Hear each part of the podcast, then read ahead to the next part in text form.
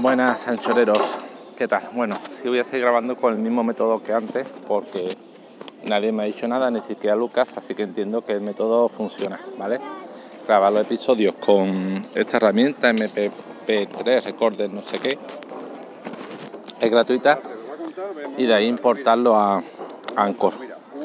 Y esto que grabo, bueno, hace tiempo no grabo. He visto además que el último episodio tiene menos escuchas que aún más que hace un tiempo se ya tener 20, 19, 20 y ahora me marca 2 o 13, pero bueno, da igual. Que no son las escuchas reales, imagino, porque luego este el, el está accesible por más sitios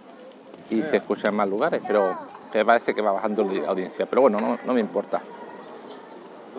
Lo he dicho muchas veces y lo sigo repitiendo, esto es más un desahogo personal que otra cosa y independientemente de aunque tuviera cero escuchar, ¿vale? Como una especie de video diario personal, audio diario, pues eso. Y esto que voy a grabar, porque ya hace tiempo no grababa y tocaba, es una pequeña reflexión que me ha venido escuchando el podcast de, Pedro Sánchez, el de Pala Extra, donde él hablaba como en la vacación había estado con otros padres, con niños que usaban el móvil. Y cómo le había chocado que muchos padres tenían una concesión de internet como una droga y que al ser con una droga, el uso de, amistad era o te la doy completa sin restricciones o te la quito. Como un drogadicto, tú dices o te doy la droga o te la quito para que tengas el mono y lo pases mal. Y cómo eso chocaba mucho y cómo con su filosofía. Como él usaba una aplicación de tiempo de uso que existe para Android, iOS, con su hijo, que limitaba el tiempo de uso diario a X horas y ponía un cierto número de reglas que también existe esa aplicación Android, además en Android también existe, es oficial de Google, se llama Family Link y funciona de maravilla. Y cómo chocaba su concesión de internet con una herramienta como algo que no es una droga, sino cuyo uso, abuso es malo, como cualquier cosa, con la de otros padres, de concesión de que esto es una droga, o te la doy sin restricciones o te la quito. Y como él, que Alejandro Gordito, que hace pipí, un segundo, ahora continúo. Vale, sigo y como él había intentado incluso hacer labor evangelizadora en el grupo de 10 padres, había dicho, bueno, si queréis yo os instalo, os enseño, no la de eh, eh, no la de iOS, la de Apple, porque imagino que en ese grupo con el que estaba el uso los, móviles serían mayoritariamente Android, pues dijo a esos padres que si querían le instalaba y le enseñaba a utilizar la correspondiente aplicación de tiempo de uso en Android y como de esos 10 padres ninguno al final le había concretado y le había pedido que lo, hiciera. Y esos padres pues seguían paridos, seguían siendo en tener una droga que había que quitar o poner. Y así una reflexión muy interesante de eh, si esto de verdad es una droga, tú pondrías heroína en manos de tu hijo. Eh, cuando fueran mayores, tuviese 16 años, si tú piensas que tener una droga, entonces bueno, si se la pone en manos de tu hijo, tú cuando cumplirás 16 le darías heroína o le daría cocaína diciendo, mira, esto es una droga, pero tú un responsable de que tú quieras de esta droga, ¿no? En fin. Y eso cuando él me dijo que a 10 padres le había dicho eso y que ninguno le había dicho nada, pues le dije, oh, sigo. Y al escuchar eso, pues eso mismo que le había intentado hacer de la voz evangelizadora que yo había intentado hacer muchas veces en mi colegio con los compañeros de los padres de mi hijo en relación a PASEN y a tantas herramientas que pone Consejo de Educación a mano, labor que había sido totalmente ignorada, pues le dije, envié un audio que eso que me sentía como antiguo, como si los, que hacemos uso de las nuevas tecnologías y nos gustan, nos sorprenden, intentamos hacer un uso responsable como si fuéramos como los antiguos bibliotecarios de la abadía cisterciense que estaban en sus bibliotecas repleta de conocimiento, donde copiaban, divulgaban ese conocimiento, creaban contenido, creaban nuevo contenido,